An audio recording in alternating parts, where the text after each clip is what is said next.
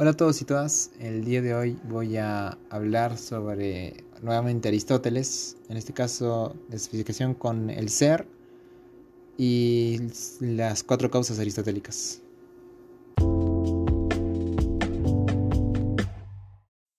Bueno, empezamos eh, definiendo qué es el ser. ¿Qué es el ser para Aristóteles? En la metafísica de Aristóteles nos habla acerca de un ileformismo, alma y cuerpo que compone al ser. Estas son las dos partes que componen al ser. Esto es lo que le da apariencia o, una forma terrenal y el espíritu o esencia, que no es visible. Además, una característica del ser es que es, es que nace y muere. Esa es una característica principal. Tiene que nacer y morir para llamarse ser.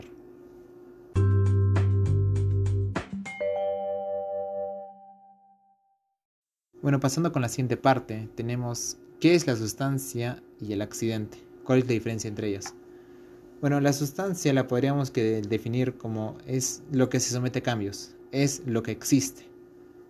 Eh, mientras que el accidente es a lo, son los cambios a los que se somete la sustancia.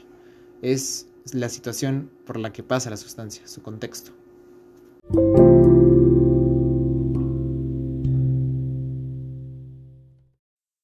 Bueno, pasamos con la siguiente parte que nos dice, explica la diferencia que hay entre un ser en acto y un ser en potencia. Bueno, un ser en acto es básicamente algo que ya está, está hecho aquí, ahora está presente. En cambio, un ser en potencia es algo que sigue en desarrollo, todavía no ha terminado de desarrollarse. Tenemos como ejemplo eh, una semilla, una semilla cualquiera, es un ser en, acto. Porque ahora mismo una semilla no, no va a dejar de ser una semilla ahora mismo.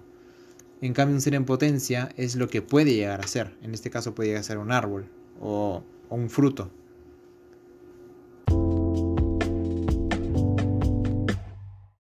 Y ya para finalizar, tendremos eh, dos ejemplos acerca de las cuatro causas aristotélicas. Como primer ejemplo he elegido la elaboración de un libro, algo para introducirnos, que es eh, las cuatro causas aristotélicas. ¿Cuáles son? Causa material, causa formal, causa eficiente y la causa final. La causa material. En este caso, para la elaboración de un libro serían las hojas de papel, el cartón, etc. Es básicamente de lo que está compuesto, de lo que se va a componer nuestro libro.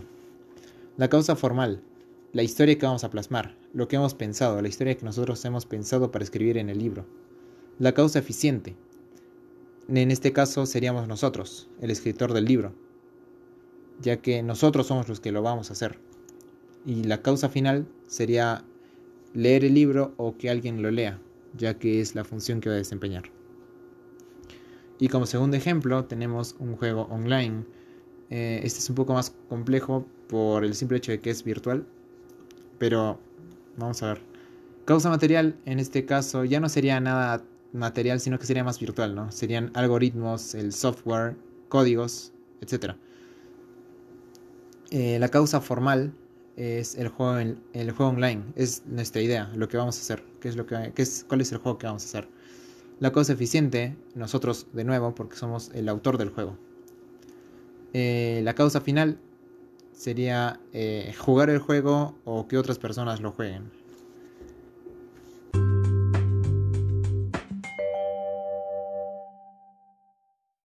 Bueno, y hasta aquí ha llegado el podcast. Eh, espero que les haya gustado. Muchas gracias por escuchar y nos vemos en una próxima. Chao.